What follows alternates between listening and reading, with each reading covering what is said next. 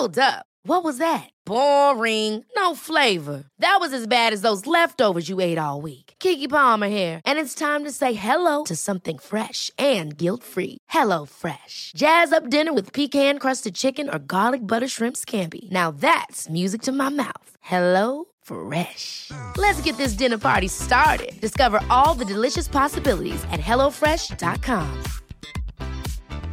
Hey, it's Ryan Reynolds, and I'm here with Keith, co star of my upcoming film, If, only in theaters, May 17th. Do you want to tell people the big news?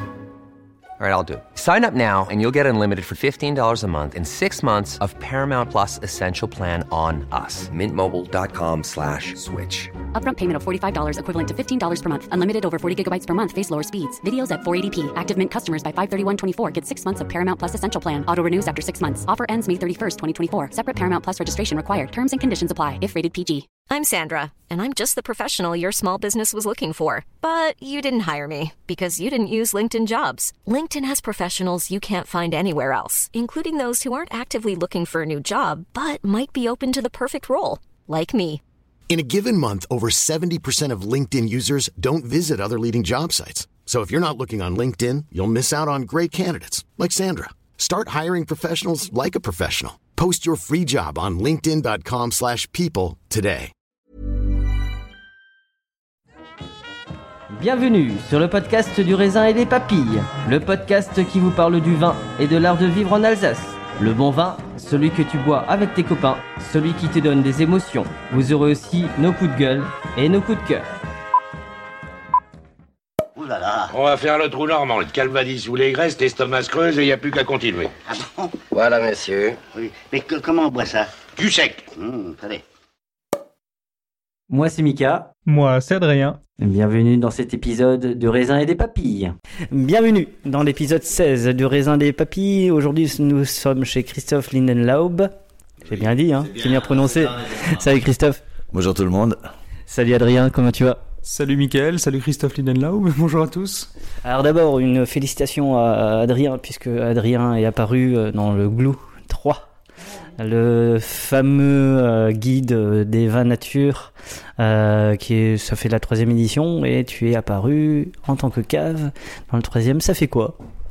Bah écoute, ça fait plaisir, c'est vrai qu'on essaye, on en discutait là, à tarif raisonnable pour que tout le monde puisse en profiter. Je pense que c'est un combat qu'on doit mener aussi, et le vin nature doit pas être élitiste.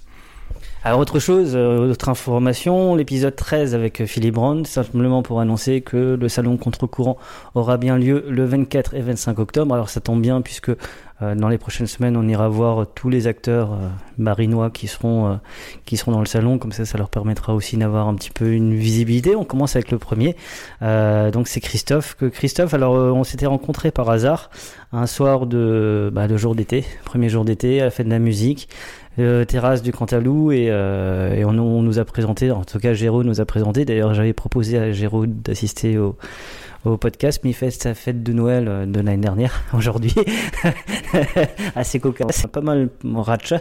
Hein, on, a, bien parlé et, euh, puis de toute façon il était sur la, la wishlist, hein, c'est comme euh, la liste des souhaits.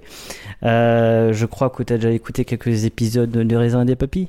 Oui, j'ai suivi un peu, oui, bien, évidemment. C'est toujours intéressant de, de voir un peu ce qui se fait et ce que les gens racontent. Et ouais, je trouvais ça super intéressant. Tu sors un peu des sentiers battus euh, et je trouve ça plutôt intéressant et euh, l'idée justement c'est qu'on vienne sur ton histoire l'histoire de ton domaine de toi de tes valeurs puis on va au fur et à mesure on va écouter des vins et, euh, et euh, profiter un petit peu de ta présence alors euh, donc euh, de ce que j'ai lu, tu as le domaine a commencé en fin du 18e 1758, c'est bien ça? Neuf, euh, dix- donc, 1759, oui, effectivement, c'est les, les plus vieux écrits qu'on a au niveau de la vigne dans, dans la famille. Donc, en fait, euh, à la base, c'était plutôt de la polyculture élevage, comme euh, il existait beaucoup, comme j'aime bien dire, la petite ferme de grand-papa, parce qu'effectivement, c'était de la polyculture avec euh, vaches, euh, poules, cochons, euh, du, des céréales, et, et effectivement, la vigne était omniprésente aussi. On avait un peu de tout et tout de rien, en fait, finalement. Et donc, ça a traversé les générations jusqu'à à peu près l'époque de mon grand-père et mon père qui ont vraiment commencé à prendre le pas, à faire euh, des, des, des vins pour euh, mise en bouteille et euh, euh, augmenter la, la, la, partie viticole euh, au détriment de la partie agricole. Donc on avait comme les jusqu'en 1986. Donc en, en, en 86, moi j'ai, moi je suis de 76, donc j'ai quand même grandi avec euh, avec les vaches euh, et, et, la partie agricole. Et euh, donc c'est vrai que euh, à un moment donné, il fallait faire des choix parce qu'effectivement économiquement c'est un peu compliqué. Alors la vigne a, a, pris le relais, on va dire, et s'est développée avec vraiment mon papa qui a vraiment développé la, la, la, la la mise en bouteille et euh, voilà. Donc moi je suis arrivé sur le domaine en, officiellement en 99 et euh, donc moi j'avais toujours en tête euh, cette euh, partie euh, bio biodynamie un peu peut-être un peu rêveur. Et le problème est comme euh, on est jeune, il faut d'abord se former ou s'aguerrir, on va dire, dans, dans, dans, le métier, tout simplement. Il m'a fallu quand même quelques années de pour prendre mes marques et m'assumer en tant que en tant que moi-même tout simplement peut-être je sais pas. Mais euh, donc pour faire mes armes et donc effectivement on est passé officiellement en euh, 2009 euh, certifié en 2012 euh, en, en, bio et biodynamie euh, enfin pour la partie bio pardon et c'est vrai qu'en 2012, ben, le nouveau, le nouveau challenge, c'était comment est-ce qu'on continue, qu'est-ce qu'on fait maintenant, et on est passé assez rapidement en vin nature. Donc pour une partie de, de l'exploitation quoi. Et voilà.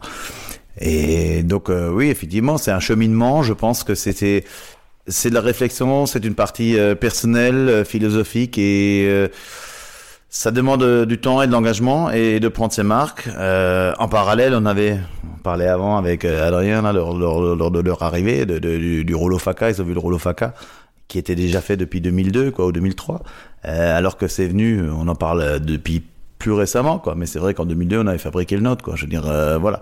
Donc il y avait déjà ce courant de pensée qui était là et euh, après bah effectivement ben on, s'affirme. Un rouge donc euh, un pinot noir et une bulle donc euh, donc qui était issue de trois cépages. Donc les cépages nobles donc pinot noir pinot gris et riesling. Euh, donc euh, non dosé, non sulfité, euh, une très belle cuvée, enfin voilà, bref, qui on, on termine la vente aujourd'hui parce qu'effectivement on, l'a gardé quand même 60 mois sur latte et euh, ça goûte assez bien et voilà. 2013, on a continué avec un blanc parce que le blanc, le problème était aussi de, de, la tenue justement des vins nature. Au début, on, on va un peu à tâtons. 2014, on en a fait cinq différents. Euh, et aujourd'hui, on est à peu près à 90% de l'exploitation, quoi. Je veux dire, euh, donc euh, ouais, beaucoup parce qu'effectivement, il y avait une clientèle qui était là. Avant, on faisait nos 50 000 bouteilles au caveau, pas de foire, pas de salon, pas de pub. donc des amis, des fidèles, des, gens qui venaient, qui revenaient. Donc ça marchait relativement bien, on va dire entre guillemets, et puis sans trop de, de, de communication, d'efforts. Sauf que à un moment donné, quand euh, on va faire euh, des vins nature, euh, qui sont plus ou moins euh, notre ressenti, notre feeling, on va dire, euh, on n'a pas forcément tous les clients qui suivent. Donc une partie veut bien basculer en nature et d'autres non. Et du coup, on est obligé de, de reconstruire ou retrouver une nouvelle clientèle qui est peut-être plus apte ou euh, qui, qui cherche ce style de vin et qui correspond vraiment à notre ressenti. Et je pense c'est important de, de, oui, d'avoir ce, ce, ressenti ou de, de, plaisir tout simplement dans, dans ce qu'on boit. Quoi. Je veux dire, ça c'est très important. Et euh, donc aujourd'hui, oui, c'est vrai qu'on vend. Euh, on faisait pas d'export à l'époque. Aujourd'hui, on bosse sur, euh, je sais pas, une quinzaine de pays. Euh, bien sûr, en France aussi. Ça nous tient à cœur. Bah, souvent, on oublie, mm-hmm. mais c'est important aussi de, de, d'en, d'en vendre chez nous déjà. Alors localement, mais Paris, euh, Rennes, euh, Nantes, euh, j'en passe, hein, Angers, euh, le Sud, enfin un peu partout, quoi. Et voilà. Donc euh, d'être présent à, à, ceux qui veulent bien aimer notre vin et d'arriver à rendre les gens heureux. Ça, je pense que c'est très important. C'est notre notre boulot à la base. Alors d'une part parce que moi je suis le premier à boire, j'aime bien boire des vins que j'aime. Et, et, ensuite, si j'arrive à partager, ça c'est très important. Et euh, j'interdis même la vente à, à, à, certains de mes clients qui viennent et qui hésitent. Quand ils hésitent, les gens sur un sur un vin, je dis n'apprenez pas parce que vous allez l'acheter, vous allez le traîner dans la cave, vous allez pas le boire. Mmh. Donc autant prendre l'autre bouteille qui, qui est vraiment votre coup de cœur, un coup de cœur et du feeling, euh, du ressenti. Et effectivement, dans, dans ces vins nature, on a euh, ce que je trouvais pas avant, en fait, euh, techniquement, on était très bon. Hein, Vini faisait, faisait de très beaux mains, euh, bien cadré, bien, euh, tout ce qui allait bien. Sauf qu'à un moment donné, quand on est dans une quête d'évolution, on se rend compte assez rapidement que euh, l'évolution, elle est vite, euh, on va dire, on se retrouve dans un cul-de-sac. Et pour aller plus loin, il faut changer d'itinéraire. Et du coup, euh, c'est pour ça qu'on est parti dans le, le bio, parce qu'effectivement, bah, je trouvais que la partie bio, biodynamie ramène énormément, euh, parce qu'effectivement, euh, techniquement, c'est génial, quoi. Je veux dire, de pouvoir se passer de, de tous les artifices. Pourquoi faire avec quand on peut faire sans? Ça, c'est génial. Et ensuite, euh, donc effectivement, cette, cette quête d'aller plus loin qualitativement est venue très rapidement par la nature, parce que la nature, bah, en cave, c'est la suite logique de, de, de, de la vigne, du travail qui était euh, accompli à la vigne. Euh, et en fait, il manquait une dimension dans les vins avant, c'était ce, ce, ce côté émotionnel ou euh, supplément d'âme. Euh, J'aime bien résumer, ouais, supplément d'âme ou, ou plénitude. Et, et, et c'est en trouvant euh, plénitude, en cherchant pour euh, pour mon, mon mes nouvelles étiquettes, en cherchant plénitude, c'est là où j'ai trouvé ce logo ou symbole, on va dire, euh, issu de la calligraphie euh, japonaise, qui est le, le Enso.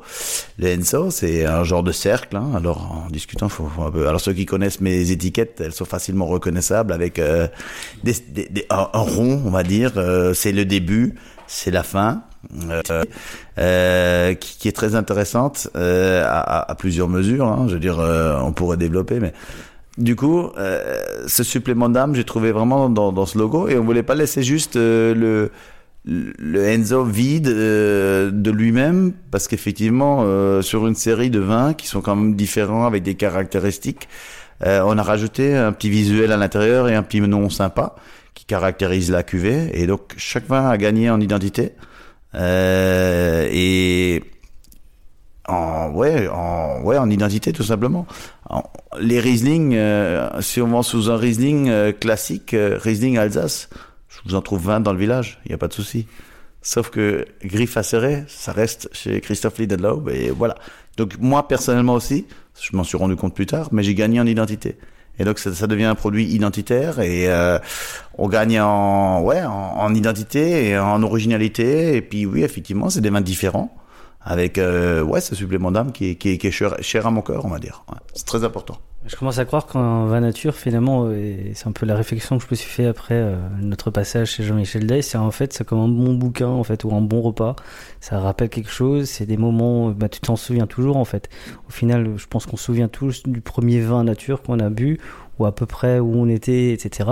Donc c'est des effets, c'est quelque chose qui marque, et je pense que euh, le fait de travailler sur l'étiquette euh, avec le côté euh, japonais, etc., on parle de Philippe qui est très sur la calligramme, euh, calligramme de euh, pardon, euh, d'Apollinaire, euh, même sur Jean de La Fontaine avec son autre gamme. C'est quelque chose qui, te marque beaucoup aussi? Ah, je pense oui c'est très important le, côté nature ouais effectivement alors ça m'a surpris quand j'ai commencé à, faire déguster un peu les nature une fois ou l'autre je me suis rendu compte que les gens ils me parlent. Tiens ça me fait penser à un arbre. Ah, je, je, je suis surpris. Mais vraiment euh, ouais surpris. Je dis pourquoi tu me dis ça? Enfin voilà quoi. Enfin j'étais pourquoi elle me dit ça cette dame? Et en fait, oui, effectivement, euh, avec le temps, euh, on se rend compte que effectivement, ces vins euh, font travailler beaucoup plus euh, l'imaginaire et euh, les arrière-plans, alors que ça m'est jamais arrivé dans les vins classiques. Quoi. Dans les vins classiques, ben avant, tu, bah, bois un Riesling, un Sylvaner ou un Gewürz, ouais, il est bon, il est fruité, il est alors avec euh, des, des, des caractéristiques euh, très standards. euh, je veux dire, euh, le, le Ouais, et voilà, qui correspond à des choses qui sont difficiles, effectivement. Le, le, côté gustatif est difficile à transmettre. Alors, aujourd'hui, effectivement, quand euh, je vois que les gens, ils sont euh, beaucoup plus dans, dans l'imaginaire, euh, ça, ça, me, ouais, ça me fait plaisir. Ça me fait penser à un dessin animé qui s'appelle Ratatouille, que vous avez peut-être vu, et euh, qui est sur la cuisine. Mais c'est vraiment le, le côté euh, émotionnel que l'on retrouve dans les vins et c'est des vins vivants et ça je trouve génial quoi ça oui ça ça me ça me touche quoi Avec la calligramme japonaise, je me suis dit qu'il allait me parler d'un autre dessin animé, genre manga, euh, parce qu'on a grandi à la même époque par Ratatouille. Ah mais Ratatouille très bien. Non mais moi j'ai des gamins aussi. Hein. Je veux dire, euh, ouais non non mais on est très open. Hein. Je veux dire, euh, ouais non j'aime bien. Parce que Eric Ham, il est parti sur Kamehameha, donc euh, Dragon Ball Z. Je me suis dit, ah, peut-être que. ouais, mais c'est pas parce que je voulais pas reprendre Eric Ham. Non, non, non, mais aucun souci. On n'a pas forcément les mêmes, on va dire, repères. Mais euh, disons que au final, ce qui est important de mettre en avant, c'est quand même ce côté émotionnel qu'on a dans, dans, dans ces vins euh, que je trouvais pas avant euh, dans les miens, hein, tout simplement. Hein. Je je vais pas parler des collègues parce que voilà, euh, par courtoisie, euh, dans, dans dans mes vins, je m'y retrouvais pas ou, ou plus, je m'y retrouve plus. Et c'est vrai que voilà, ça a permis de de de, de faire mes vins à moi avec euh, mon identité personnelle et euh, là oui effectivement j'ai quelque chose de moi dans chaque bouteille. Je veux dire euh, ça c'est important je pense. Après, c'est vrai que euh, les étiquettes ont quand même pas mal évolué chez les vignerons ces, dernières années. Ça n'a pas toujours été le cas. Il existe encore des vignerons qui ont des étiquettes un peu vieillettes. Mais je crois que c'est quand même quelque chose qui a. En parlant des consommateurs, comment les gens, qui, les habitués, euh, ont réagi quand tu as commencé à... Alors, c'est vrai que toi, tu joues encore sur le classique et le nature, t'as la double gamme, un peu comme Engel, etc. Euh, comment ils ont réagi? Ben justement, oui. Alors il y a des gens euh, qui ont euh, emboîté le pas et d'autres euh, pas forcément, euh, qui n'ont pas forcément compris la démarche. Et euh, alors je dis toujours, euh, les vins nature, les vins nature, en gros, c'est surtout pour des gens qui sont ouverts d'esprit, d'une part. Alors j'aime bien le placer au début parce que ça cadre tout de suite les gens. Comme ça, ils savent que s'ils aiment pas, ben, c'est qu'ils sont pas ouverts. Le problème, c'est pas ça. C'est, on va dire ça autrement. Très clairement, euh, on, on, on a fait maintenant euh, alors des vins depuis depuis de- depuis des milliers d'années et puis euh, ça fait peut-être euh, maintenant euh, deux générations, une ou deux générations où euh, on est dans, dans dans la vinification un peu plus technique ou technologique, on va dire ça comme ça. Euh, sans euh, vouloir heurter personne. Euh, et effectivement, on a été formé ou formaté à un style de vin qui est bien cadré, avec euh, une identité qui est comme ça. Un Riesling, ça goûte ça. Un Sylvaner, ça goûte ça. Et voilà. Et euh, du coup, effectivement, euh, le problème, c'est que euh, de l'autre côté, quand euh, il y a des vins qui sont un peu différents, euh, les gens, ils perdent leur repère. Euh, et ils disent ah mais ça goûte pas ce que j'ai l'habitude de, de retrouver dans un Riesling. Je dis oui ok, mais ça reste quand même du cépage Riesling euh, entièrement entre guillemets. Et, et, donc effectivement ça demande euh, un réapprentissage euh, ou une ouverture d'esprit parce que c'est comme un œuf, euh, vous pouvez faire des choses différentes avec un œuf que du sel. Et ça je pense que c'est très important. Et on a peut-être euh, fait trop longtemps un, un- un monologue dans, dans, dans un dans un schéma un peu classique, on va dire, de, de, de vin d'Alsace qui, voilà, qui, qui demandait peut-être à s'ouvrir avec, euh, je sais pas si c'est de la modernité euh, ou, ou, ou un retour aux sources. Moi, je dirais plutôt un retour aux sources parce que des vins naturels, on en a fait euh, bien avant euh, que des vins euh, techniques, on va dire. Euh, la technique a permis de cadrer les choses, de d'avancer, d'évoluer, mais aussi peut-être à restreindre d'autres choses, de ce côté émotionnel et voilà. Donc on, on- on gagne d'un côté, on perd de l'autre. Quoi. Je veux dire, après, faut savoir où on veut aller. Quoi. Je veux dire, euh, et, et, et voir aussi, euh, suivant les personnes euh, que l'on veut toucher. Et donc, oui, effectivement, pour revenir à cette question initiale, euh, il y a des gens qui basculent euh, assez facilement. Alors, euh, souvent, c'est des jeunes générations qui sont pas encore formatées. Les gens ouverts d'esprit aussi. Et assez étonnamment, les anciens qui justement émotionnellement sont touchés, qui disent ah ça ça me rappelle le vin de mon grand-père. Premier vin. Ça c'est magique, les premiers natures quoi. Enfin euh, et ça c'est ça c'est bien. Et euh, du coup voilà quoi. Donc il y a juste une génération intermédiaire qui est parfois un peu plus euh, rigide ou frigide, on va dire ça comme ça par rapport à ça. Euh, mais en même temps, euh, cette jeune génération qui euh, boit du vin aujourd'hui, euh, alors peut-être aussi un peu plus urbaine, mais ça se démocratise un peu assez rapidement aussi euh, à la campagne, hein, tout simplement, mais qui boivent des vins nature, ça me rassure aussi parce que c'est l'avenir du vin. Aujourd'hui, euh, je trouve déplorable que on se retrouve dans une région viticole que sur les tables et restos, bah, il y a plus beaucoup d'Alsace. Souvent, bah, ils boivent de l'eau, des coca, des euh, bières ou des spirites ou je sais rien. Et euh, cette jeune génération, alors euh, culinaire, d'une part, euh, des, des, des, belles tables, du côté bistronomique, mais aussi des vins euh, naturels. Et je trouve ça super intéressant parce qu'on a une jeune génération qui boit du vin et qui est ouverte et c'est l'avenir ça. Et euh, j'ai rien contre le whisky au coca, mais c'est pas la même chose quoi. Je veux dire, euh, voilà. Bref, c'est un autre débat. Euh, on, on, pourrait en parler pendant longtemps, mais voilà. Disons juste pour dire que, ouais, effectivement, je trouve beaucoup d'avenir dans les vins avec ce côté euh, ouverture et euh, une jeune génération qui est très ouverte et euh, qui aime la bonne gastronomie et bien boire et bien manger. Et je pense que c'est très important euh, de, de, soutenir ou d'aller vers cette direction parce que voilà. Euh, quand j'étais venu en 2018, tu avais à peu près 4 ou 5 cuvées en nature. Il y avait, euh, t'étais plutôt à 50-50 que 80-20 comme tu me dis maintenant.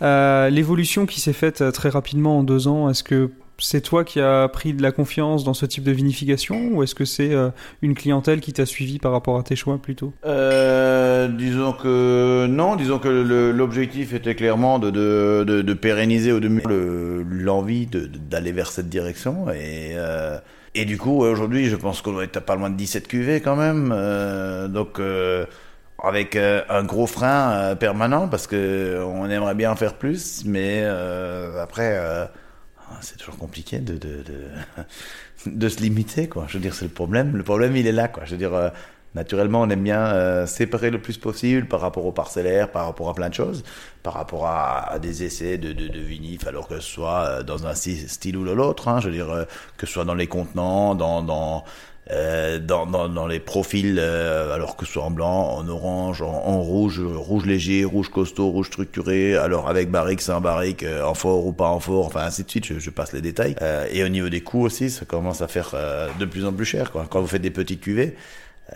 ça explose très vite les, les coûts et ça fait vendre cher. Alors c'est vrai que pour revenir, euh, on aime bien rester un peu sage avec les tarifs. Alors sage, ça veut dire quoi? Ça veut dire que c'est toujours pareil. Euh, ça peut être trop cher pour certains et pas assez pour d'autres. Le tout, c'est que quelque part, ça puisse euh, permettre de faire fonctionner l'entreprise, de payer les salariés et d'arriver quand même à avoir euh, une marge de manœuvre pour pouvoir évoluer, de, de payer tout simplement le travail fourni. Parce que si effectivement, ben, on travaille en dessous, ben, il n'y a pas de raison. Quoi. Ça, faut aussi que ce soit clair. Quoi. Je veux dire. Euh, faut pas avoir honte. C'est un peu le problème aujourd'hui. Euh, faut pas avoir honte de, de, de, vouloir rémunérer le travail euh, derrière, quoi, tout simplement. Et euh, oui, faire certains styles de vin avec euh, certains travail derrière, avec euh, un engagement et des choses comme ça, ça a certains coûts. Et euh, moi, tout simplement, je vais faire des vins que j'aime. Et ça, c'est important.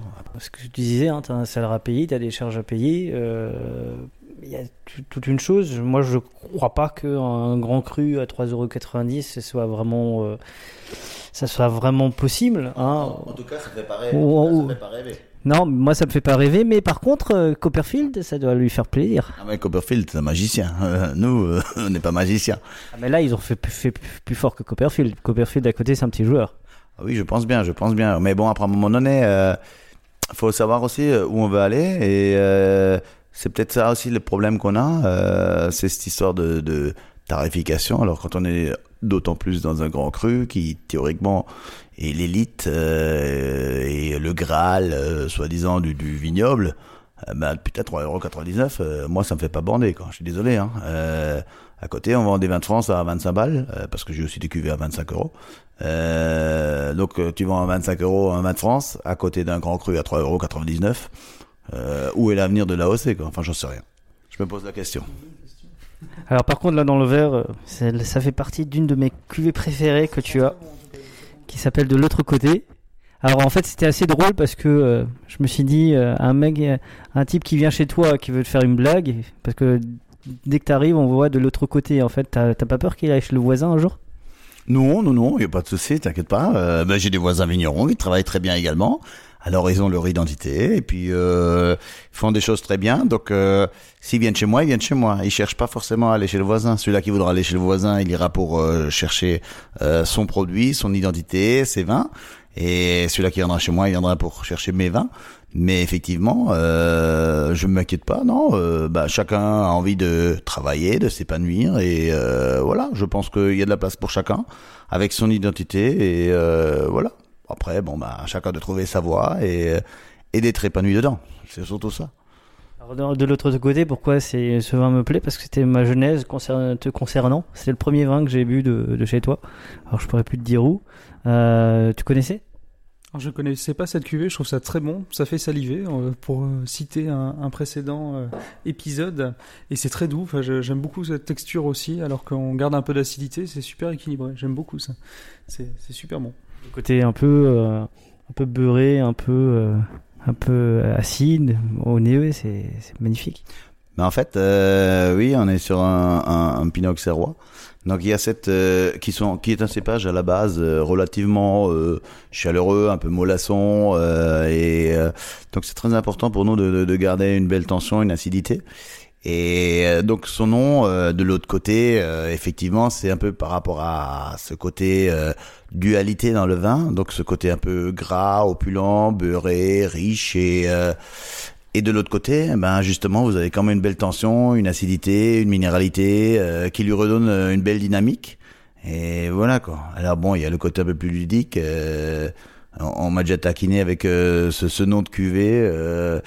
récemment, j'ai des gens qui, qui sont venus chercher un magnum de l'autre côté pour offrir à une crémaillère de copains gays. Donc voilà. Ce serait pas mal, voilà, un vin gay. C'est ton vin préféré, euh, Michael C'est ça Non, pas du tout. Mais maintenant que tu le dis, par contre, j'ai goûté, euh, j'ai reçu une bière gay avec un drapeau gay dessus. Il y a, il y a un brasseur qui s'est lancé là-dedans. Enfin, c'est deux, c'est des, c'est des Allemands homo- homosexuels qui, euh, à travers la bière, euh, militent pour les droits des homos en, en Allemagne. J'ai trouvé ça plutôt pas mal. Donc, euh, Skelt, exactement. Souvent, les gens, ils se plaignent. ils se plaignent, ils se plaignent. Mais ils voyaient pas que. On n'a jamais vu aussi bien dans cette planète. Quoi. Je veux dire, euh, prenez les gens au Moyen-Âge ou, euh, ou, ou chez les Romains ou enfin n'importe quelle autre époque. Je veux dire, euh, on on est la première génération qui n'a pas connu de guerre. Alors oui, il y a des problèmes, il y a des gros problèmes, oui. Mais euh, ça, ça, ça dépend aussi de nous, de tout un chacun, de. De, de, de, de, régler des choses ou euh, voilà alors qu'aujourd'hui les gens ils sont capables de, se prendre la tête et euh, de tout simplement au marché de Noël, au marché de Noël parce qu'ils sont pas assez devant euh, pour voir pour voir devant les gens. Euh, ils, ils, ils se battent presque juste parce qu'ils veulent avoir tout devant. Mais mais, mais euh, il est où l'esprit de Noël quoi? Enfin moi je comprends pas quoi. Et juste pour une place, moi je vais être devant, je veux voir à moi, à moi, à moi, un monde individualiste et euh, je trouve que c'est dommage quoi. Je veux dire on passe à côté de quelque chose quoi. je pense aussi, mais euh, c'est vrai qu'avec le Covid-19, on nous avait parlé du, du monde d'après, du monde nouveau. Les, les mentalités allaient changer. Elles ont changé. Moi, je pense qu'il y a, il y a quelque chose qui va rester de là mais je pense que le grand public n'a toujours pas compris qu'il fallait qu'il se donne les moyens pour changer et peut-être pas tout attendre de là-haut. Parce que de là-haut, il n'y a jamais rien de bon qui, re- qui ressort. Ben, le problème, euh, oui, alors euh, le monde a changé. Je pense que les gens sont plus imbus d'eux-mêmes et euh, demandent encore plus de ce côté individualiste, moi, moi, moi, et puis ils pensent à leur gueule. Et puis ouais, je pense que c'est dommage. Alors que hum, ouais, on attend toujours tout d'en haut, mais bouge-toi toi-même, fais, fais quelque chose quoi. Je veux dire, c'est pas toujours aux autres de faire. Je veux dire, ça appartient à nous, à chacun, de faire bouger les champiquets. Et euh, euh, alors, euh, dans le vignoble, euh, effectivement, c'est compliqué aussi aujourd'hui. Euh, je veux dire, il y a des gros gros problèmes et euh, du coup, euh, ben ouais, le problème c'est que du coup, du coup, effectivement, euh, il y a une histoire de rendement, de, de production. Il y a, il y a, il y a plein de choses qui se mêlent et s'entremêlent. Et euh, il y a des gens qui sont ouverts d'esprit, qui effectivement euh, comprennent euh, qu'il faut à un moment donné ben, produire peut-être euh, pas forcément plus. Il faut une marge de manœuvre. hein. Ne pas oublier qu'il faut une marge de manœuvre, mais pas forcément euh, surstocker et voilà.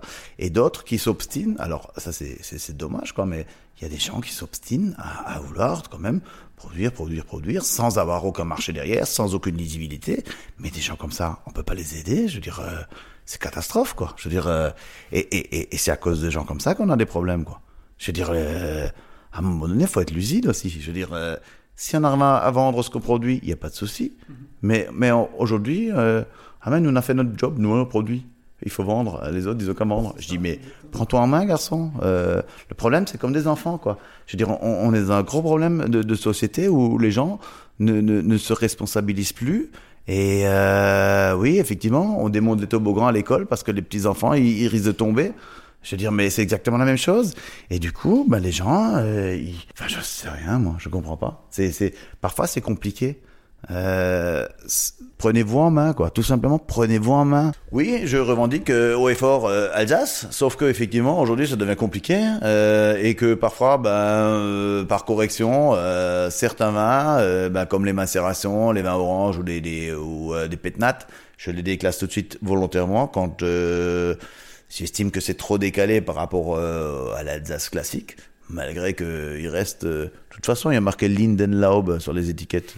Alors Lindenlaub, euh, de toute façon, euh, ça veut dire ce que ça veut dire, quoi. Le jour où on m'interdira de mettre mon nom, euh, Lindenlaub, je pense pas qu'il y en a beaucoup ailleurs, quoi.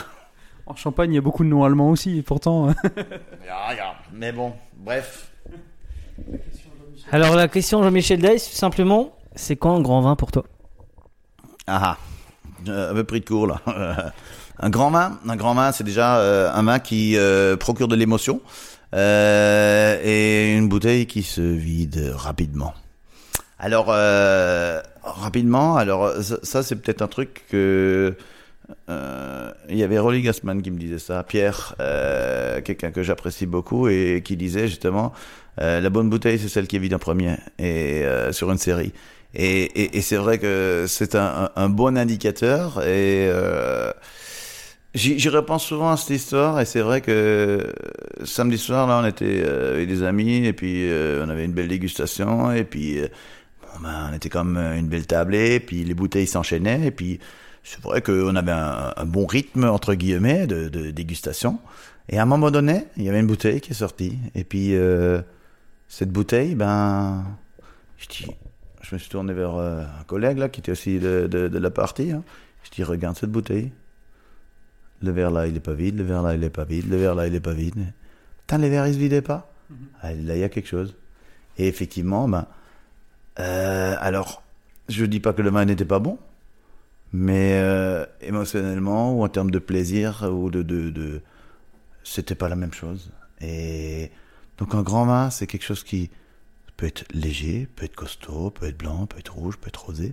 Je suis, très ouvert ou très libre dans, le choix des vins. Perso, j'aime bien les vins avec euh, une belle dynamique. Mais c'est vrai que un grand vin, c'est pas euh, euh, un modèle, on va dire, que tu colles dans une vitrine avec d'ultra opulence et euh, ultra. C'est pas parce que c'est la plus grosse structure que ce sera le plus beau vin. Le, plus beau vin, c'est celui-là qui déjà qui, qui, waouh, ça c'est bon te procure de l'émotion et, qui se boit. Siroter euh, le même verre euh, toute la soirée là, euh, juste parce que ah ouais c'est super. Ben non. Je veux dire, c'est un truc con quoi, mais j'étais début juillet aussi, j'ai eu l'occasion de goûter. Alors j'ai eu la chance de, de, pouvoir goûter un, un, un vieux whisky japonais là. Alors c'est plus de 4000 boules la bouteille, donc. Euh, j'ai eu un, dé à coudre et euh, finalement euh, on, on l'a même pas vidé quoi. Parce que effectivement euh, le, le, c'est un modèle un modèle d'excellence peut-être ou de, de richesse d'opulence et de ouais ok c'est bien c'est riche c'est tout complexe et tout. Je veux dire mais la personne avec qui euh, qui m'a fait partager et découvrir ce, ce vin je dis dé à coudre hein, c'est pas parce qu'il y avait pas de quantité mais parce que effectivement on n'en a pas demandé plus quoi. Euh, on n'a même pas vidé le verre parce qu'effectivement c'est un modèle d'opulence, de richesse et peut-être un, un, un, truc vitrine. Mais ouais, mais à un moment donné, t'as pas envie de boire ça, quoi.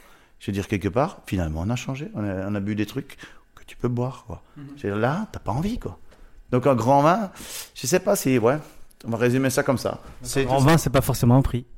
Ah non, c'est pas forcément le prix, c'est l'émotion. On passe à la question qui tue, ou je crois que je vais changer le nom, je vais l'appeler question grand cru euh, Chelambourg 3,99€. Allez, question qui tue, bah je te donne le micro. Oui, puisque Mickaël l'a fait sur 14 épisodes, donc je vais essayer de la refaire. aïe aïe aïe. Il faut que je... Parce que toi tu l'as, tu l'as formulé toujours de la même façon. Nous avons reçu un courrier d'une auditrice... Non, c'est... Euh, qui disait que le vin d'Alsace, pour elle, elle ne comprenait pas pourquoi on faisait un podcast sur le vin d'Alsace, parce que pour elle, on, aurait vite fait le tour, et surtout que le vin d'Alsace était ringard. Quel est toi ton regard sur le, sur le vin d'Alsace et est-ce que tu penses qu'il est ringard aujourd'hui? Donc c'est juste euh, l'histoire de la ringardise ou de parce que effectivement il y a y a beaucoup de choses à dire, à penser ou euh, voilà. Mais euh, c'est vrai que on parlait avant de, de ce à 3,99€. Ouais, je, bon, je, bah ouais, c'est compliqué quoi. Pourquoi ringard? Alors ringard, ringard et pas.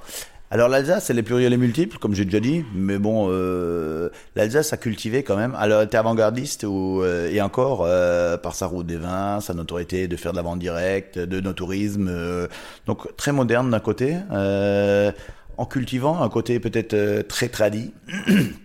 Je sais pas ce que veut mettre derrière le mot ringard. Ça peut être le côté kitsch ou tradi, euh, peut-être, mais en même temps, euh, qui lui va bien. Et notre culture, elle est comme ça, peut-être. Hein. Les maisons à colobage, elles sont comme ça. Hein. Je veux dire, on veut pas faire des des, des, plateformes modernes et tout le tralala. Euh, alors, euh, on a notre passé, notre historique qui euh, qui véhicule une certaine image. Et ouais, je pense que c'est important de, de conserver ou d'avoir ce côté patrimoine ou peut paraître ringard euh, au vu de certaines personnes, euh, mais en même temps, euh, l'Alsace euh, incarne quand même euh, la modernité euh, et le dynamisme. Alors, euh, effectivement, par euh, la pluralité des vins que, que, que l'on peut y trouver. Euh, et effectivement, euh, ouais, je sais pas. C'est- un peu ambigu la question, on va dire. Parce que, ouais, pff, ringard, pff, non, je dirais pas. Elle cultive ses traditions. On va dire ça comme ça. Alors euh, peut-être à un moment donné, il faut remettre au goût du jour euh, les traditions, parce que c'est vrai que si on rabâche trop la même chose, mais tout en gardant ce patrimoine et cette richesse que l'on a, quoi. Je veux dire, euh, je verrais pas entre guillemets euh, un building ou euh, un bâtiment de d'inox, de verre et euh, ultra moderne, ultra sophistiqué pour les vins d'Alsace. Quoi. Je veux dire, il n'y a pas d'âme, il n'y a pas d'émotion et euh, donc voilà. la, la cité des vins de Bordeaux actuellement, la mettre à Colmar, la même, la réplique, toi ça te plairait pas? Euh, pff, alors esthétiquement, euh, t'as d'autres questions? Non? Alors, euh, alors, pas si mal que ça pour l'avoir visité. non. Alors perso, j'y étais pas, j'y étais pas. L'esthétique, l'esthétique, l'esthétique, euh, voilà, elle est ce qu'elle est. Mais effectivement, c'est pas forcément ce qui cadrerait chez nous, quoi. Enfin, bon, bref. c'est une catastrophe. Euh, après, hormis le, le fait de, de, de vouloir faire ce qu'ils en font, euh, d'avoir euh, une, justement une cité des vins, l'idée, le, le fond, alors après comment il est mené, c'est un autre débat, mais euh, l'idée elle est bonne, quoi. Je veux dire, il n'y a pas de souci. Sauf que effectivement, euh, le problème c'est que nous on est un peu trop attachés à notre euh, tradition. Alors euh, c'est vrai qu'au micro on voit pas, mais chez moi c'est relativement ringard au kitsch. Euh, j'ai mes petites caissettes en bois là. euh, T'as deux amphores qui traînent dans un coin quand même. Ouais, j'ai deux amphores, j'ai mes petites cassettes de bière où j'ai mes bouteilles de vin dedans. Euh, alors des vieilles caisses en bois et voilà. Et tout le monde veut me les acheter. Euh, elles sont belles. Ça, ça incarne un certain style. Voilà, les chaises bamba baba baba, oui. Mais c'est un style euh, très euh, tradi ou ancien. Alors euh, oui, si je refais un jour le caveau, je ferai peut-être différemment. Mais euh, c'est vrai que moi ça me va bien. Après en même temps, euh, ça reste juste de l'utilitaire entre guillemets. Et faire pour faire euh, du joli, euh, ouais non c'est pas, ouais je suis pas dans le style là. Enfin voilà, de tout changer pour changer quoi. Parfois euh, on, a des très beaux trucs. Je veux dire aujourd'hui on, on achète, alors pour pas citer euh, Ikea et compagnie, et on jette les vieux meubles euh, authentiques de menuisier, euh, plus personne n'en veut. Alors qu'il y a des très beaux meubles, sauf que c'est plus au goût du jour. Ouais, c'est ringard d'avoir un vieux meuble et voilà. Aujourd'hui, ben, il y a quand même un, un- un courant de pensée où des, des gens qui, qui, qui rachètent ou qui, qui rechinent pour avoir ces vieux meubles, alors qu'on en a balancé euh, pendant des années pour acheter du moderne qui, ouais, ben, il y a, pareil, il n'y a pas d'âme, il n'y a pas de cachet, il n'y a pas de... Après, chacun fait ce qu'il veut et fait sa vie, quoi. Mais c'est c'est vrai que c'est dommage quand on voit le, le- le travail qu'il y a derrière un, un vrai meuble de, de, de menuisier, euh, cette richesse et... euh, et, en même temps, un métier aussi qui est peut-être un, je vais pas dire en perdition, mais qui galère un peu parce qu'effectivement, aujourd'hui, les gens ils veulent tous du Ikea facile, rapide. Et c'est vrai que ce côté facile, rapide euh, et euh, immédiat, ben, caractérise aussi un peu la société, quoi. Je veux dire, euh, mais en même temps, c'est tout et tout de suite.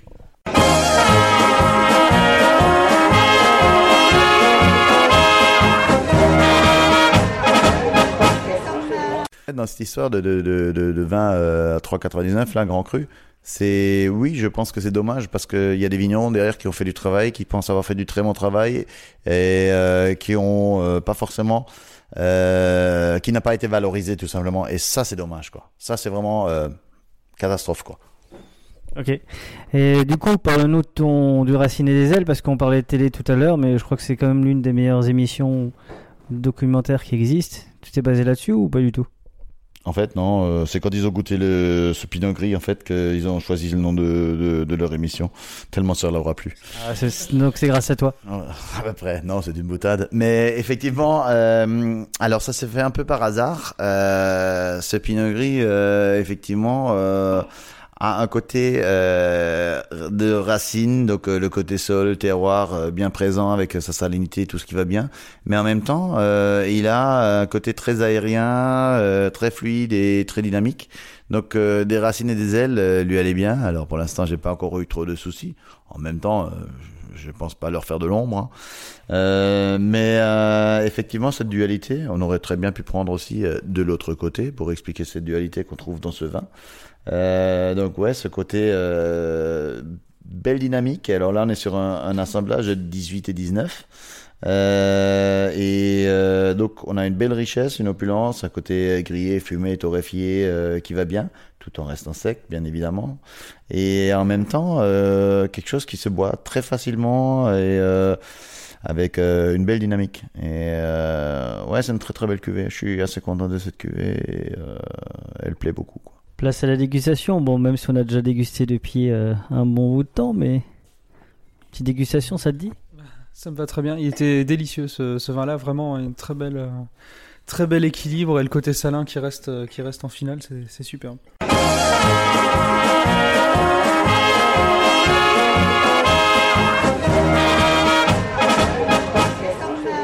Ah, Vous connaissez un petit peu euh, euh, la vision quand vin est bon, on sait, sait quoi regarder, c'est la moustache à Adrien. Et là, elle ne fait que frétiller, elle fait que ça. c'est un poisson volant qui fait que frétiller. En tout cas, depuis, je pense, une petite semaine. du coup, on commence par quoi? Même si on a déjà commencé nous, mais parce qu'au f- au fur et à mesure de la discussion, on avait déjà bu un petit peu. Ce qui est bien avec le, le son, c'est que ça s'entend pas forcément quand on a bu. Ça va. Du coup, on est, on est sur le premier vin. Comment tu le trouves, le premier vin? Bah, il est, il est excellent. On est sur le Pinot Gris, hein, c'est bien ça toujours. Il me semble, oui. D'accord. J'ai pas remis euh, le nez dedans. Ouais, ouais, il est vraiment excellent. Une fois de plus, euh, un très bel équilibre. Il y a vraiment cette salinité qui, euh, qui garde et qui reste en finale. On a quand même les traceurs du Pinot Gris qui sont là, ce qui est quand même important dans une cave. Je pense qu'il y en a qui recherchent ça. Donc le côté torréfié, comme tu disais, qui, est, qui est vraiment très agréable, mais très fluide et vraiment très, très joli, quoi. Bah, du Diesel est vraiment un très bon vin, bon, comme l'ensemble de ta gamme, hein, tout ce qu'on a bu jusqu'à présent et ce qu'on va encore boire. Parce que c'est- un chemin de croix, mais c'est le genre de chemin de croix que je suis prêt à faire tous les jours, il n'y a pas de souci de ce côté-là. C'est un métier, c'est un engagement. C'est un métier, c'est un engagement. Je m'engage. Je, je pense qu'il est quand même euh, accessible, euh, c'est- ce, ce vin-là, à des personnes qui n'ont pas l'habitude de boire du, du nature. Ça, ça change de ce, qu'on a, ce dont on a l'habitude, mais ça reste quand même très maîtrisé. Et euh, si je reprends le, le Pinot Citron, qui est quand même très, très particulier, et qui là, on peut se dire, bah, c'est, même, plus du vin pour certains, peut-être. Ou, euh, mais euh, ça peut toucher une- un public un peu plus jeune qui découvre le vin et qui va dire Ah tiens, c'est bon et qui va travailler le palais. Alors pour répondre à la question, Adrien, Alors, euh, pour répondre très rapidement ou très simplement, euh, Pinot Citron, effectivement, fait partie d'une cuvée un peu plus ludique, parce qu'on a des cuvées un peu plus perchées, ludiques, un peu plus pour public averti, et que je ne vends pas sans avoir fait goûter aussi, en passant, c'est important. Euh, et donc, euh, effectivement, c'est une, euh, le Pinot Citron est passé en vin de France, parce qu'effectivement, bah, c'est un peu plus spécial, on va dire. Alors, alors que des racines et des ailes est un AOC, quoi. Je veux dire, donc, donc oui, déjà là, le, le fait de le, de le déplacer, euh, d'une part administrativement, on va dire, euh, mais aussi de l'expliquer aux gens pourquoi et pourquoi pas.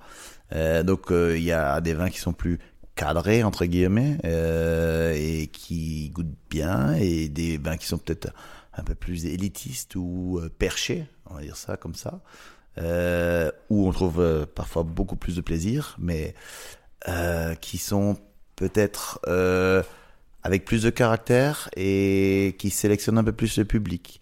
On va résumer ça ou comparer ça très rapidement avec euh, la gastronomie, avec euh, bah, que ce soit des huîtres ou des abats. C'est pas pour tout le monde. Par contre, ceux qui aiment, c'est grandiose. Merci. Place au Place au deuxième vin. deuxième vin. Qu'est-ce que fait la griffe Oui, griffe, c'est très bien. J'aime bien griffe. Après, euh, pas de velours, c'est aussi. Pas de velours aussi. Surtout le 17 là, goûtez bien. Moi, je Ouais. trouvais un peu décalé au début. euh, et euh, chez au Cantalou, là, le il goûtait Oui. bien.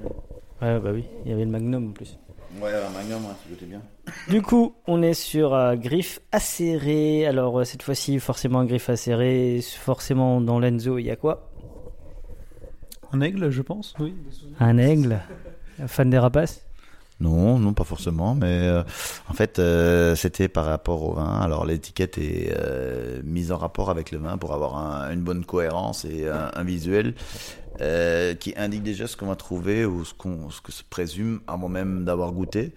Et dans, ce Riesling, effectivement, euh, griffe acérée, on a cette acidité quand même qui est très saillante et assez incisive, bien caractéristique, caractéristique de, de, de ce vin.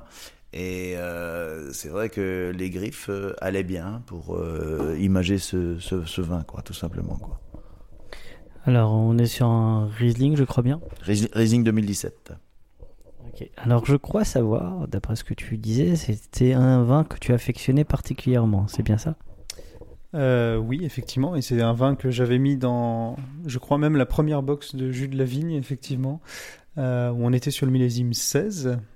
Et, euh, et effectivement, j'adorais, ce vin-là, qui était euh, plus qu'un Riesling euh, classique, entre guillemets, où on voyait vraiment une, euh, belle, tension, et c'est, ce que j'aime bien dans les vins. Donc là, je vais regoûter le 2017 pour, pour. Alors, je ne connaissais pas.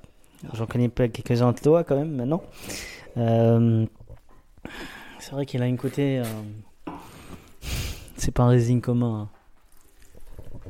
On vraiment sur quelque chose de totalement. Bah, pour les gens qui aiment les Riesling un peu classiques, bien que j'aime pas ce mot-là, c'est vrai qu'ils vont être des risques d'être surpris. Surpris, oui, je pense, ouais, mais en même temps. euh, Alors, euh, pour l'idée ou pour, pour euh, bien expliquer quand même ce, ce, vin, ce n'est pas un Riesling classique.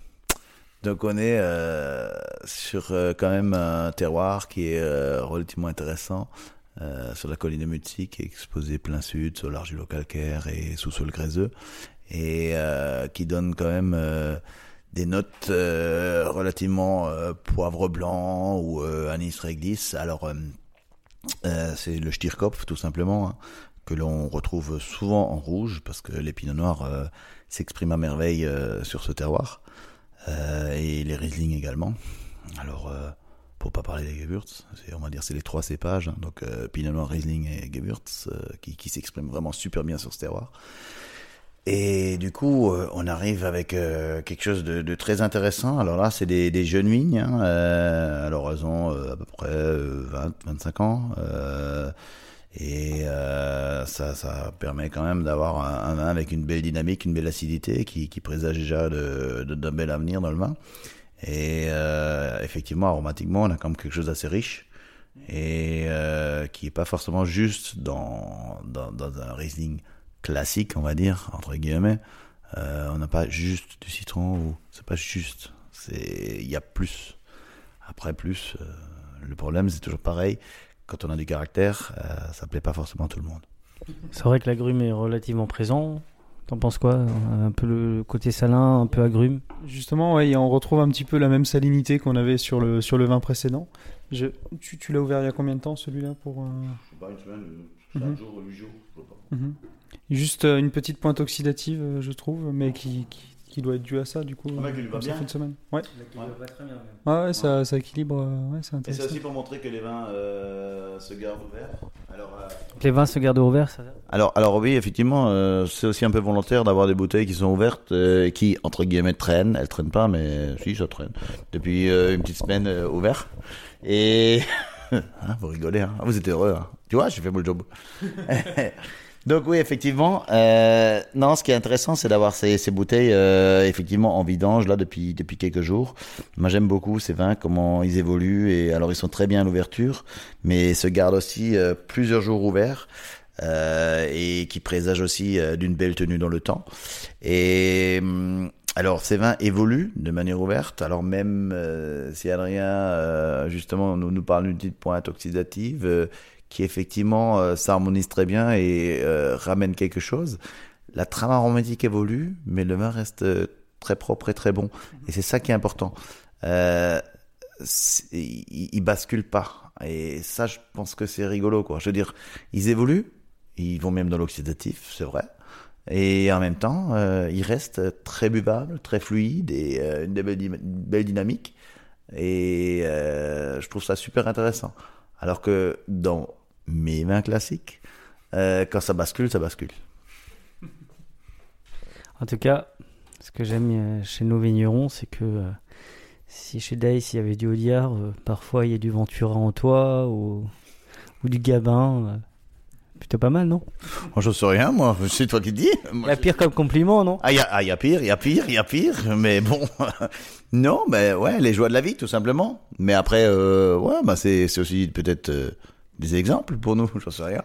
Et je crois que c'est ce qui plaît de plus en plus dans notre podcast, c'est qu'il y a une joie communicative en fait qui, est, qui s'installe de plus en plus. Après le fait de se connaître aussi mieux, c'est vrai que euh, c'est là où je me surprends quand je, je- quand je fais les montages. Bon, après l'épisode 14 c'était c'est un peu différent parce qu'on n'a pas parlé beaucoup, mais l'épisode 15 il y a vraiment un côté bon enfant. Comment, euh, en fait vraiment j'ai dit tiens ça y est, on a, je trouve qu'on a, on a trouvé la, la façon de communiquer et euh, du coup euh, c'est ce que me disait une, en fait, une Marseillaise qui a 19 ans, qui a pas beaucoup de moyens, qui m'a envoyé un, elle, a- écouté nos, nos podcasts et elle m'a dit j'ai pas beaucoup de moyens, mais j'ai acheté la fleur de macération, le, le racam, euh, le gris de chez Ericam et, et un troisième vin, je, je sais plus de qui c'était, euh, euh, ça me reviendra certainement. Et euh, elle disait j'ai pas beaucoup de moyens, mais je trouve que vous êtes très accessible, que vous restez accessible, vous ne prenez pas de haut. Et je crois que pour moi, c'est le plus beau compliment qu'on puisse faire, c'est que finalement, on a rendu hommage à notre région qu'on aime, parce qu'on aime notre région en premier lieu, c'est- pour ça qu'on fait ça. Mais aussi parce que finalement, bah, les vignerons racontent leurs histoires, ou leur histoire, et finalement, ça parle à beaucoup de gens. Que je crois qu'on touche au 1% euh, de l'objectif dicté par euh, Arthur Ossertag, de mettre euh, du vin sur les tables de Noël. Je crois qu'on va peut-être commencer à y arriver.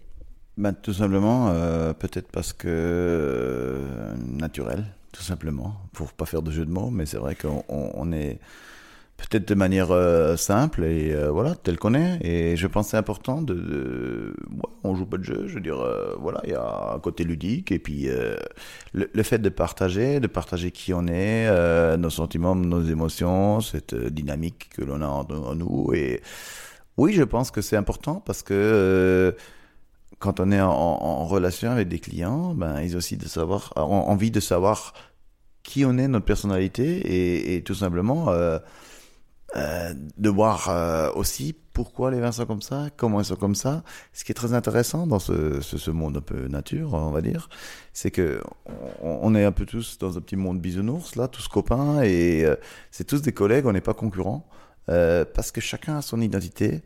Chacun euh, sa richesse et ses vins avec euh, ce qu'ils apportent sans euh, forcément euh, se faire concurrence parce que ce que le collègue ben, il fait il fait son vin, il le fait très bien et voilà.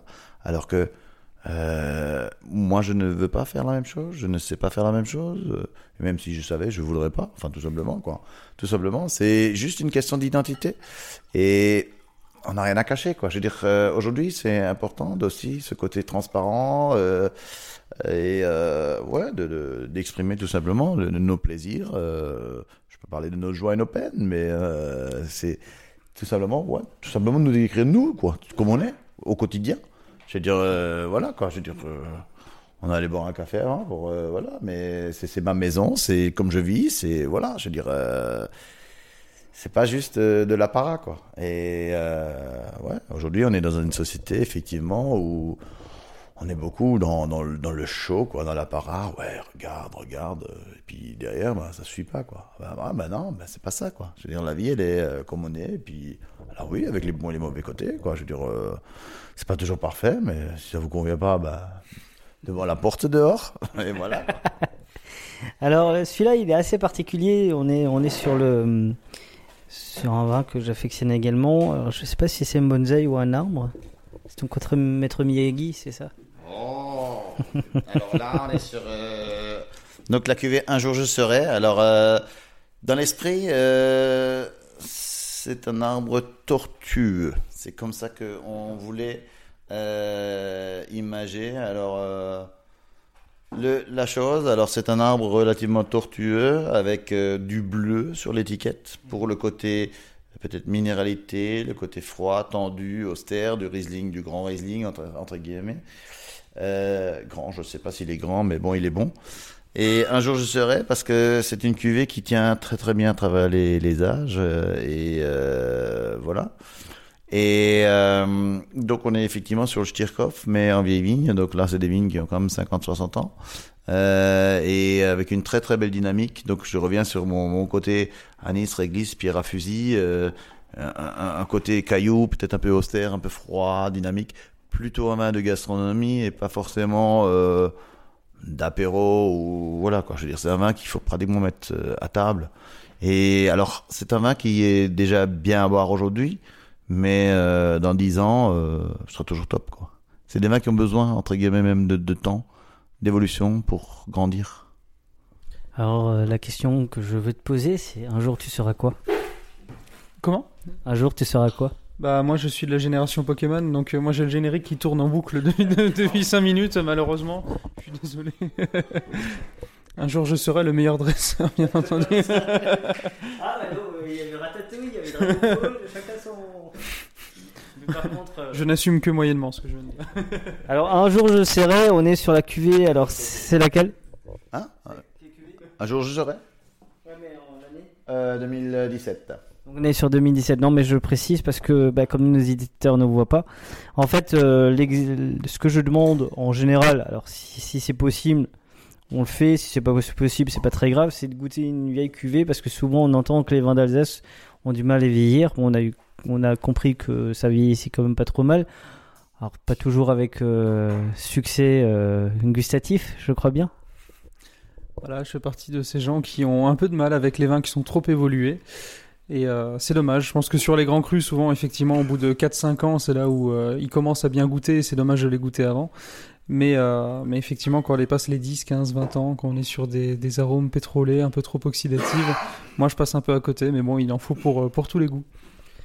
Après, on a toujours dit qu'on serait bienveillant, mais c'est vrai que après, on reste aussi des, des amateurs de vin. Il y a des choses qu'on n'aime pas, on aime, on aime bien, on aime mieux. Les huîtres, les huîtres. Moi, j'adore les huîtres, mais il y en a qui aiment pas. Et Les, les, les vins avec euh, un peu de, de, de, de patine, on va dire, ou qui ont, qui ont passé un peu, euh, euh, un peu d'âge, on va dire, euh, ben, souvent, effectivement, ils sont euh, beaucoup plus grands, mais aussi avec beaucoup plus de caractère. Et euh, effectivement, cela ne convient pas forcément à tout le monde. Donc, euh, je comprends rien qui apprendra peut-être ou euh, découvrira peut-être la richesse qu'il y a dans ces, ces vieux vins. Mais ça demande euh, peut-être du temps ou, peut-être euh, il n'aimera jamais. Mais effectivement, euh, c'est vrai que on change totalement de la trame aromatique classique des vins d'Alsace. Ces vins évoluent et grandissent entre guillemets en termes de minéralité, de terroir et de matière et de structure.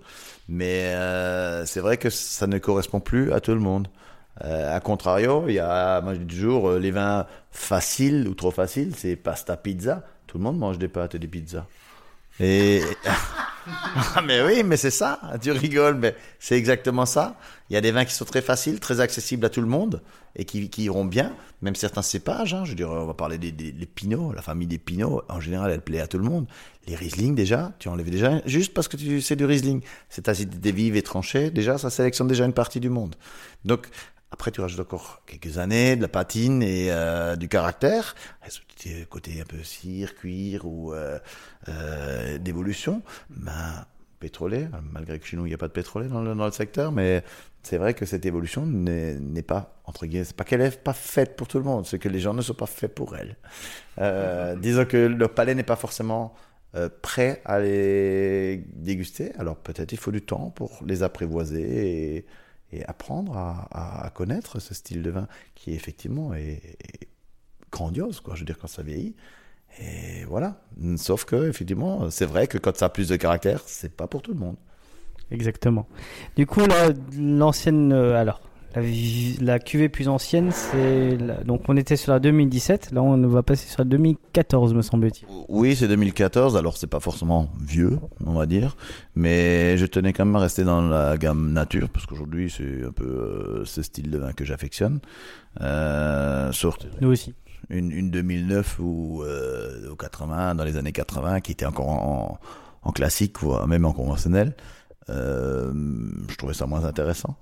Et donc c'est juste pour montrer aussi que avec euh, quelques années, ben, les vins ils, sont super intéressants et, et qui se tiennent aussi parce que souvent euh, ma nature sans sulfite, ah tu mets pas de sulfite, ah ben va le boire vite. Ben non, ben, moi j'ai des bouteilles qui traînent ouvertes depuis une semaine, on les boit et ça va. Et pour l'instant ils sont encore debout les deux là, hein, les deux garçons.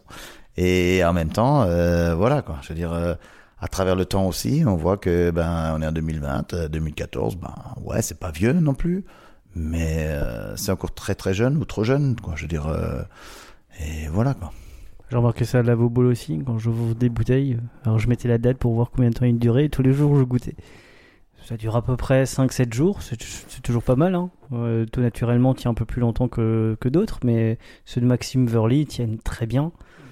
Ils évoluent. Ah, par contre, le Riesling, c'est celui qui évolue plus, le macération. Il, évolue. Les deux, deux derniers jours, c'est très. Moi, même moi, j'ai du mal à le boire parce qu'il il est très oxydatif, euh, et, ça me dérange. Mais oui, bah, je pense que les gens, il faut les rassurer parce que. Euh, on en parlait tout à l'heure, les vins nature, dans les années 70, c'était normal qu'on buvait des, des vins nature. On disait pas ça, vin nature, on parlait de vins d'Alsace. En fait, je pense que c'est nous qui devons changer notre façon de parler. je pense qu'on devrait parler de vin d'Alsace tout simplement et pas raccrocher derrière nature, biodynamie. Enfin, je sais pas. T'en penses quoi de ça? Sans, clivage? Oui, ben je pense qu'aujourd'hui c'est. Ouais, je pense que le clivage n'est pas une bonne chose, euh, d'une part. Et euh, ouais, après c'est des choix, c'est juste une histoire de, de, connaissance. Ça doit être même euh, peut-être important de savoir ce qu'on boit et pourquoi on le boit. Si c'est sulfité, si c'est pas sulfité, parce que moi ça m'importe. on va dire, je bois pas le même litrage en nature qu'en classique. Et euh, c'est vrai que euh, il y a de la place pour tout le monde. Euh, je veux dire, il n'y a pas de souci. Sauf que effectivement, le clivage n'est jamais bon.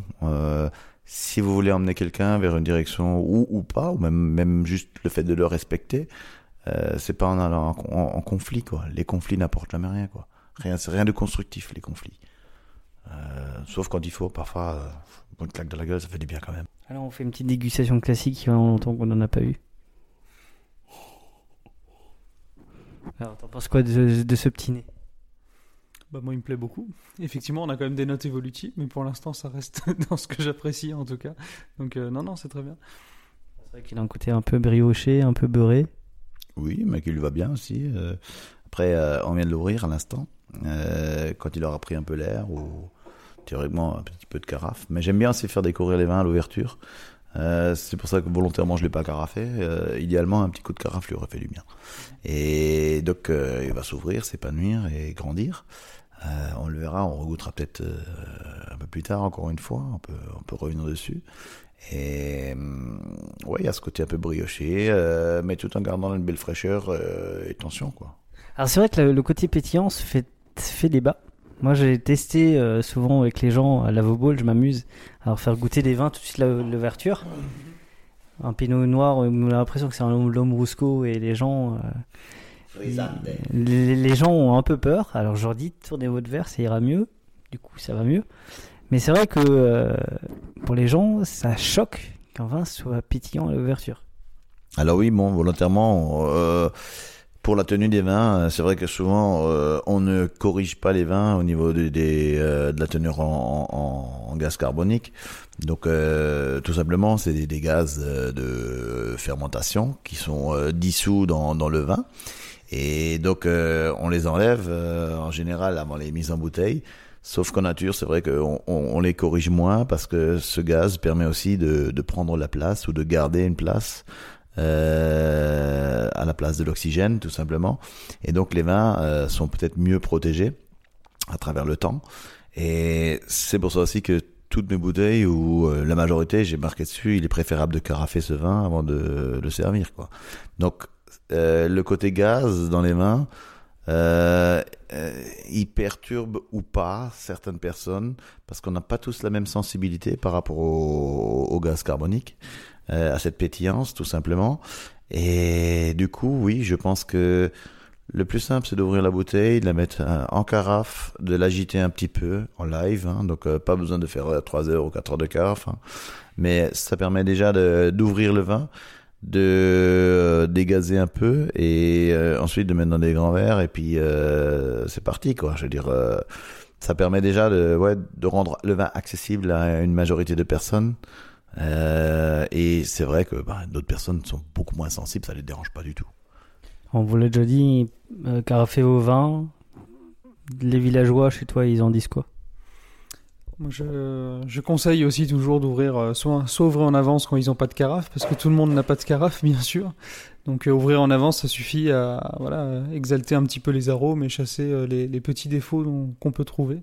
Et comme ça, bah, le consommateur participe aussi un petit peu à, à sa propre dégustation, donc c'est intéressant. Mais il faut effectivement un petit peu de pédagogie par rapport à ça, et, euh, voilà, on explique et, ça passe très bien. Mais je dis toujours, quand vous repartez avec une bouteille, ouvrez-la un petit peu avant. euh, sur certaines cuvées, je sais qu'il peut y avoir un peu plus de gaz que d'autres, ou un peu de réduction, donc euh, voilà, il faut, il faut prévenir, et c'est pour ça que c'est intéressant aussi d'ouvrir maintenant des bouteilles pour pouvoir faire un compte-rendu tout de suite, puisque la majorité des bouteilles seront consommées comme ça de toute façon, directement à l'ouverture, je pense. Euh, du coup, bah, on va passer à la fin euh, de cet épisode-là. Euh, c'est vrai que moi je t'avais rencontré, on était en fin juin, on sortait du confinement, etc. Mais j'avais bien apprécié cette rencontre, surtout ta liberté de penser, ta liberté d'être. Et puis ton côté bon vivant qui change rien, t'es un Alsacien vrai, et je crois que tu l'assumes de ce côté-là.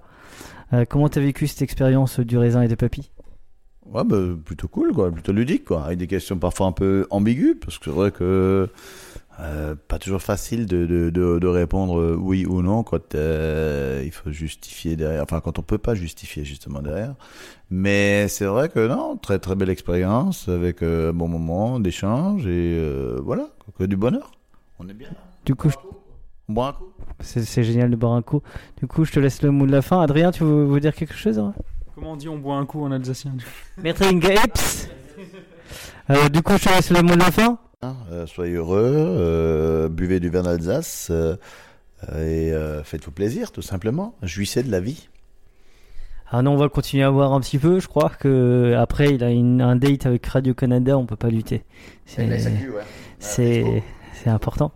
Euh, merci Adrien. Merci Christophe encore de ton accueil et pour ces beaux vins. Buvons modérément, buvons libre, buvons Alsace. Skate N'oubliez pas de partager et de liker cet épisode. Nous serons diffusés sur Spotify, Deezer, SoundCloud, YouTube. Si vous avez iTunes, mettez 5 étoiles et un commentaire. Enfin, le vin reste de l'alcool. Buvez modérément, partagez ce breuvage entre vous, mais surtout, ne mettez pas votre vie en danger.